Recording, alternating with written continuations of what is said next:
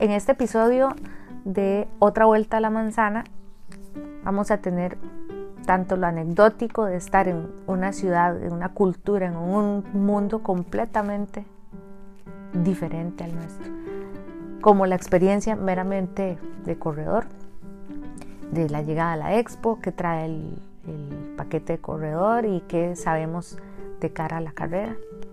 Espero que lo disfruten y que sea útil. Voy a comenzar con algo muy pues práctico, la llegada a Narita en el aeropuerto. Ellos ya son, pues son muy organizados, eso no es noticia.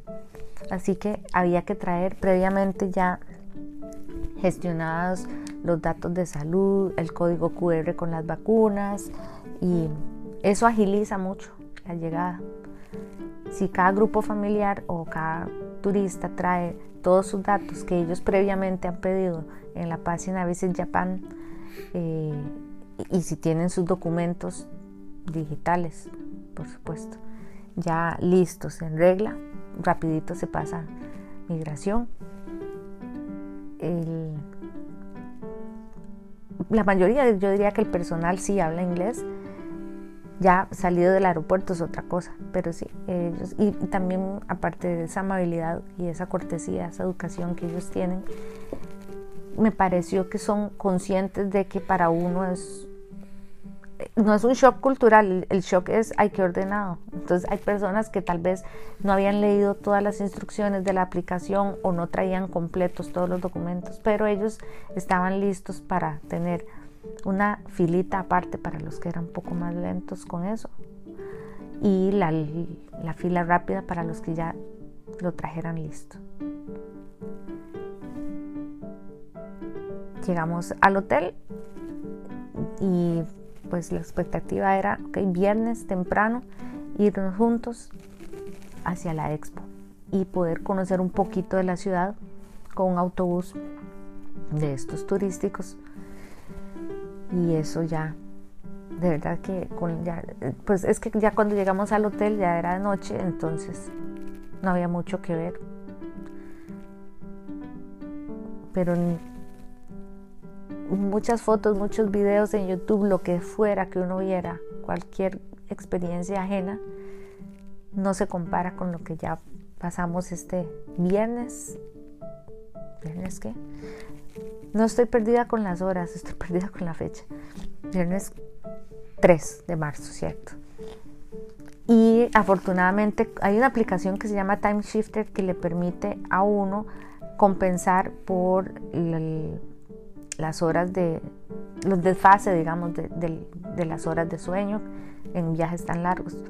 Yo la recomendaría mucho porque si uno con los datos de hacia dónde va y cuántas horas de diferencia va a tener que experimentar, la aplicación le dice en qué momentos mejor dormirse una siestita antes, evitar luz natural, eh, evitar cafeína o utilizar cafeína. Y entonces he pasado bastante despabilada y sin cansancio. Ahora sí, imagínense que nos fuimos a dormir y nos despertamos a tomar un delicioso desayuno que tenía las dos cosas, el desayuno común occidental y el desayuno tradicional japonés. Y nos vamos a la expo.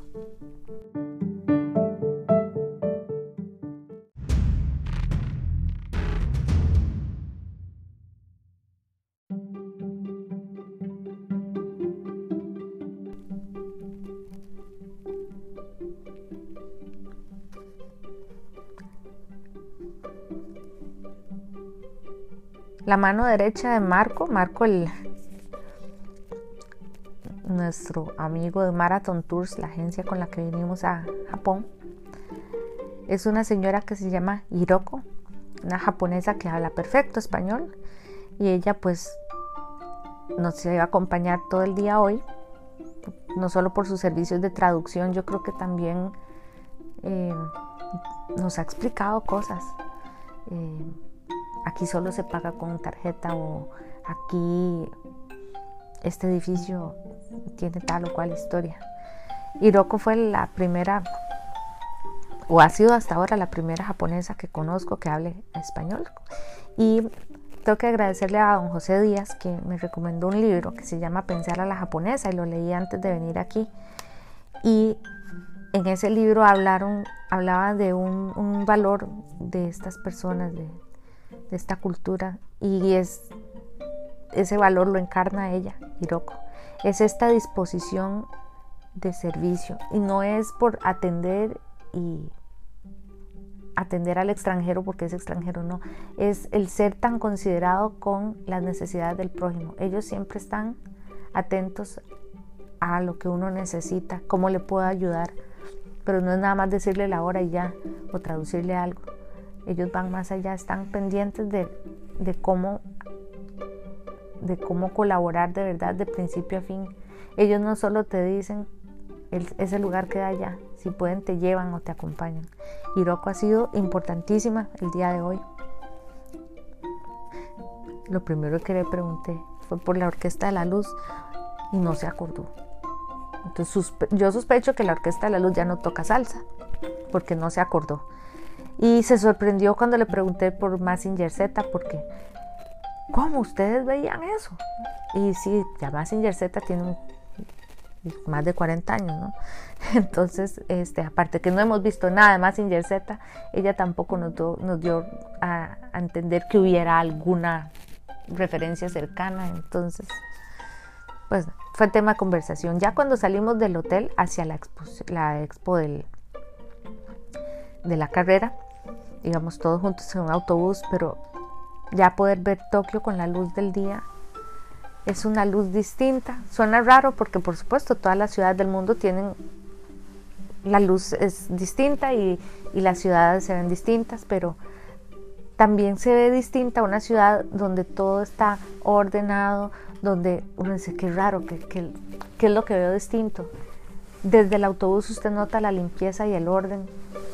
La limpieza y el orden no solo en las aceras o en los edificios, en la calle no suenan bocinas. Hay un, a el tráfico es alto, pero no estuvimos pegados en ninguna presa. No suenan bocinas. Eh, no hay alguien desesperado por porque el, el de adelante se quite para pasar. A mí me llamó mucho la atención el espacio entre los autos, entre uno y otro. Yo decía, jamás ahí, o sea, Costa Rica no dejaríamos tanto espacio, porque ahí cabe otro carro. Y uno comienza a ver muchos el primer temor, temor la expectativa más común que yo tenía era que iba a venir a un país donde no iba a entender nada ninguno de los rótulos, pero Tokio tiene, hasta lo que hemos visto ahora, tiene bastantes rótulos con, pues con el alfabeto, nuestro común y en inglés, pero ya en la ciudad, en la práctica, que hablen inglés, no tanto. Llegamos a la expo que es un edificio que se, nos pareció al del, al del Colegio de Ingenieros y Arquitectos, ¿verdad? Es un centro de convenciones enorme, precioso, a mí me gustó mucho. Y habíamos leído en varios de los chats de grupos de corredores que venían para Tokio o que ya estaban aquí, que se quejaban de que qué barbaridad las filas para esta expo, ay no, este, tardamos demasiado pues a nosotros nos fue bien, creo que porque llegamos tempranísimo. Y sí, había fila, pero la fila fue fluida. Y llegamos ahí otra vez con un manojo de, códigos QR que había que traer. ¿Cuál era el requisito para poder eh, retirar el, número de corredor? Por supuesto, una identificación, un PDF con un QR del, del number de cada uno y una aplicación que lo que hacía era mm, llevarle récord de, de, la temperatura y todos los signos eh, básicos de salud. Desde hace seis días había que venir registrando en esa aplicación la temperatura, si traía síntomas previos de, de algo, lo que fuera. Y con esas tres cosas hicimos fila y llegamos cada uno a donde le tocaba recoger su número. A mí me causó mucha ternura ver que aparte de que te reciben con una sonrisa, todos estamos con mascarilla, por supuesto. Eh, la mascarilla no es obligatoria en todas partes, solamente en lugares cerrados. Pero sí, con todo y mascarilla uno se da cuenta cuando lo reciben con una sonrisa, ¿verdad? Y este, ya cuando uno muestra el pasaporte, el código QR, le revisan la aplicación de salud, sacan el VIP number y detrás de esa persona que te da el número, eh, el resto de los voluntarios aplauden y sonríen. Y me pareció muy tierno. Ya con el número en la mano y la bolsita con el, digamos, del kit de corredor, que ya les voy a contar qué contiene, uno podía este, recorrer la expo. Aquí es donde me pareció muy particular. ¿Por qué? Porque esta primera, a ver, yo no sabía que había, o no estaba tal vez bien explicado que había dos, eh, que la expo estaba en dos niveles. En el primer nivel se recogía el número, se hacía un recorrido cortito en donde estaban los stands, digamos, de, de la marca de hidratantes que patrocina el maratón, del patrocinador del maratón, el patrocinador oficial que es ASICS. Y después si uno bajaba hacia el segundo nivel, había otros expositores. Muchos corredores estaban molestos porque digamos que el stand de ASICS ya todas las camisetas decían sold out. Entonces mucha gente hacía una fila muy larga y llegaba y no estaban las camisetas que querían. La camiseta de la maratón, la que viene con el paquete, no dice finisher y eso enoja a mucha gente. Yo no voy a decir que es la camiseta más linda que me han dado para una maratón, pero tampoco es yo no vengo por una camiseta, pero la gente estaba muy, eh, tenía la expectativa de poder ir, buscar la talla que les gustaba y, comprarse su camiseta que dijera Tokyo Marathon 2023 Finisher y ya no había. Y aunque no había, la gente igual hacía fila. Y nosotros como, si no hay camiseta y no hay nada particular que ver ahí, bajemos a ver qué en la otra parte de la maratón, eh, de la de la expo. Y a mí particularmente esa parte la que más, fue la que más me gustó. ¿Qué me encontré? Bueno, pues sí había un poquito de mercadería oficial de la maratón, pero muy poquito. ¿Qué te puedo decir? Hay llaveros, pines, mm, unos pañitos y ya. Es diminuto, muy poquito. Yo me compré eso, un llavero y un pin. Y ya ahí abajo sí estaban el stand de World Major Marathons, no solo para los que vienen a, completar su recorrido de las seis maratones, los majors, también para el que quisiera información. Ahí sí había otros stands de, a ver si me acuerdo, de Hoka, de la marca esta de tenis, Saucony, mm, no, no, no, no vi New Balance, espérate. Ahorita me cae el 4. Bueno, y ya los stands comunes donde te venden geles de todas las marcas, medias, em, accesorios. Y unos que me parecieron los más interesantes, pero no más vistosos. Qué rápido pasó, ¿verdad? Las Olimpiadas, que, ni cuenta nos dimos, que, que eso fue, fue en 2020, ¿qué? Eh, 2021 habrá sido. Sí, yo creo que sí. Ah, no me acuerdo el año, qué horror. Lo que sí está, tienen ahí, tienen unos recuerdos y una muestra de no solo de lo que fueron las Olimpiadas aquí, sino que uno, por ejemplo, puede tocar cuánto pesa una medalla de oro, de plata o de bronce, la real, cuánto pesa una de esas. Y tenían recuerdos como por ejemplo la banda que rompió el ganador de la maratón. Entonces esa tira que está cuando llega el ganador, esa estaba ahí. Eh, la estafeta que se pasan los de relevos. Estaba bonito eso, la verdad. Y el stand de World Major Marathons, mentira, no de World Major Marathons, de la maratón de Sydney, que se está promocionando muy duro porque es un fuerte candidato para hacer otro Major Marathon. Y aquí es donde para mí, tal vez como periodista, más que como corredora, esta era la noticia. Cuando los vi dije, wow, ustedes sí que están poniéndole, ¿verdad?, esta candidatura, pero ¿cómo es? Le pregunté al señor. ¿qué va a pasar? De las seis Major Marathons van a quitar una y van a entrar ustedes o ustedes son una más. Ah, no, no, no, nosotros vamos a ser la séptima. Bueno, queremos ser la séptima y estamos en, esa competencia para en 2025 ser la séptima Major Marathon.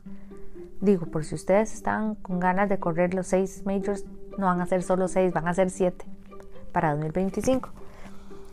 Los otros candidatos, ¿quiénes son? Les preguntamos y nos dijo que están compitiendo Sydney con...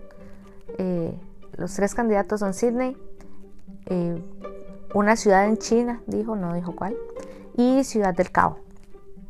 Entonces está interesante la competencia, pero yo la verdad he visto muy fuerte que Sydney se está promocionando un montón. Y salimos de ahí pensando, bueno, entonces van a ser siete.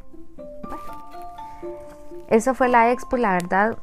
Sí, no es una expo. mucha gente iba súper decepcionada. Qué horror. Esto no, así no son las expos de las Major Marathons. Porque hay tan poquita cosa que comprar. Porque hay tan poquito que ver. Bueno, es que no es requisito primero que el requisito para hacer un Major Marathon no es tener una expo pomposa o, o grandota Tokio no tiene que parecerse ni a Chicago, ni a New York, ni a Berlín. Y todas son diferentes. Y evidentemente la intención de la fundación de la Maratón de Tokio, que son los que organizan, pues su foco no está en la parte comercial. Porque sí podrían vender un montón de cosas más y hacer más.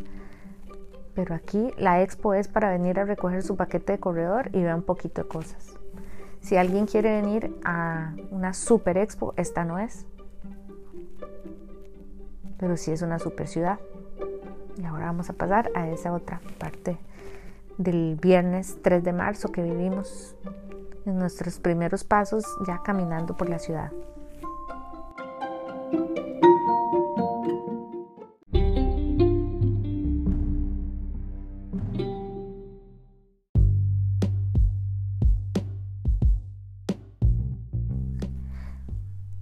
Al salir de este centro de convenciones ya pudimos experimentar qué era caminar, sentir, vivir la ciudad, caminar ahí cerquita.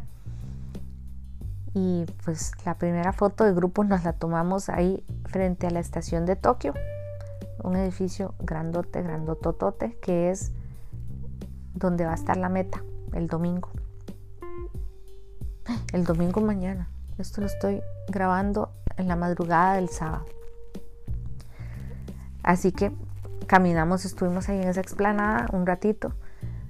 ¿Frío? Sí, estaba frío. Para mí el problema no es tanto el frío como lo ventoso que estaba. y eso hace que la sensación sea más de... de y, anduvimos bien abrigados todo el rato. La estación de Tokio, ahí estuvimos un rato y ya fuimos a almorzar y compartimos un rato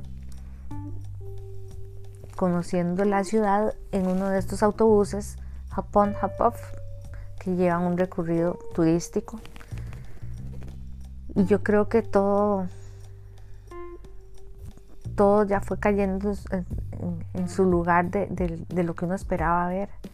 La gente el tránsito. Yo sabía lo había leído y lo había visto en reportajes que en Tokio no hay basureros, porque la gente no tira basura, porque, pues, porque no, punto. Y era cierto y me sorprendió mucho porque ya caminando en las aceras, la pulcritud, todo está inmaculado.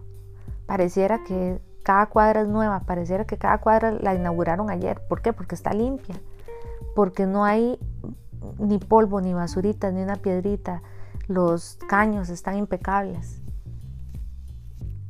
Y eso se nota y se siente, se siente muy bien. El orden es bonito. No es un orden robótico eh, frío. No, no, la gente está caminando, va, viene. Eh, los niños en sus cochecitos, la gente que va para el trabajo, que viene del trabajo, los turistas pero es que no hay nada, no hay basura en ninguna parte, no hay ni una hojita fuera de lugar. Bueno, y la gente además va en silencio. No hay mucha bulla, no hay mucho eh, alboroto. Cada quien va en lo suyo, ellos están en lo de ellos, no van apresurados corriendo de un lado para otro. Y sí sonríen con, los ojos. Andábamos mascarilla para el, recorrido en bus, pero ellos son, no sé, tal vez es que yo venía ya predispuesta a, a esa calidez, a esa ternura. Y son amables y son corteses, pero no son escandalosos. Los escandalosos éramos nosotros. Ese silencio y ese orden, yo no me esperaba que, una, no, no me había fijado cuál iba a ser el recorrido del autobús hasta que, pues cuando nos, nos bajamos en este templo, y ahí sí me quedé sin palabras. Me cuesta mucho ahorita pensar en cuáles puedo usar para describir llegar a este lugar, el templo Censo es un, templo budista. Había mucha gente. Justo en ese momento se le acabó la batería a mi celular y me alegra mucho, porque en vez de volverme loca tomando fotos, nada más dije, bueno, después regresaré, después de la carrera vengo aquí, ahora voy a disfrutar esto. El tamaño del templo, los acabados de, de cada detalle, eh, el olor del incienso que estaban quemando, los sonidos. Y por allá unas muchachas vestidas de geishas. Mm, no sé, también la luz de la tarde. Eh, fue el momento perfecto para estar ahí. Me impresionó el tamaño, el color, y esta sensación de verdad de armonía. Y mm, vi muchas cosas que tal vez uno, como solo lo, conocía de forma tan distante, ya tenerlo ahí presente, verlos ahí, ahí viviendo su, su fe, respetando también este, todas las son pequeñas ceremonias esta del, incienso, sus rituales pequeñitos, ver los detalles del templo, ver los colores, las lámparas. Y ya en una esquinita vi mi primer árbol de cerezo. Y todavía estoy... Qué curioso, ¿verdad? Como uno a veces será, bueno, será que así me educaron a mí y es mala educación, que uno todo lo quiere tocar. Bueno, yo todo lo quería tocar, este, pero me he tratado de detener, de no, no vaya, no todo lo que vea nuevo tiene que tocarlo y no debe ni puede, nada más apreciarlo. Ay, pero sí me acerqué al arbolito y verlo.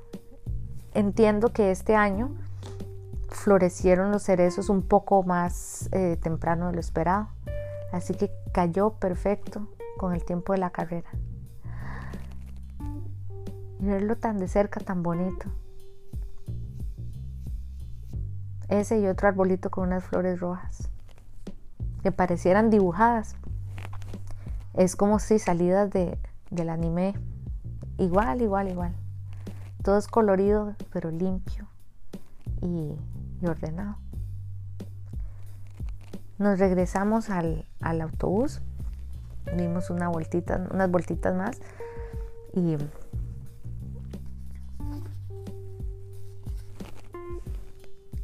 ya sabiendo que había que regresar al hotel y descansar porque fue un día, tal vez lo conté de forma más resumida, pero ya era mucho, mucho calle, muchos, aunque estuviéramos sentados en el autobús, es mejor no gastar energías. Ya hoy sábado, por supuesto que uno se queda guardadito aquí en, en el hotel. Bueno, nosotros, yo me voy a quedar aquí. Eh, y en el segmento que sigue voy a resumir, perdonen que tarde tanto para hacerlo, que trae el kit de corredor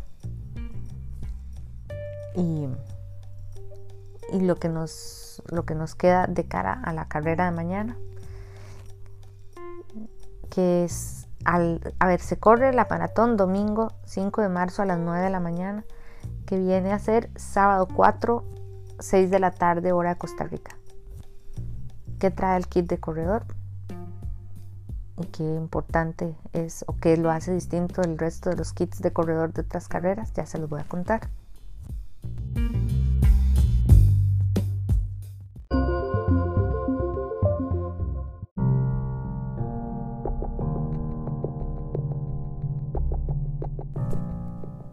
No es común que un kit de corredor traiga un par de pruebas de antígeno que uno se tiene que hacer.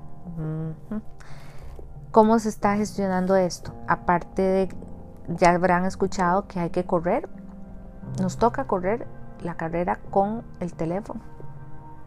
¿Por qué? Porque a la llegada a cada uno de su punto de del punto de salida, en cada uno de su corral, nos van a cada corredor, a cada uno de los treinta y pico mil, nos van a revisar esa aplicación de salud donde hemos venido registrando nuestros signos vitales, temperatura, síntomas, etcétera, desde hace una semana. Y para eso hay que llevar el teléfono, sí o sí. Pero además, los dos días, eh, las 48 horas previas a la carrera, hay que hacerse aunque ya usted tuviera las vacunas y no tuviera síntomas, hay que hacerse esta prueba de antígeno y registrar el resultado en esa aplicación.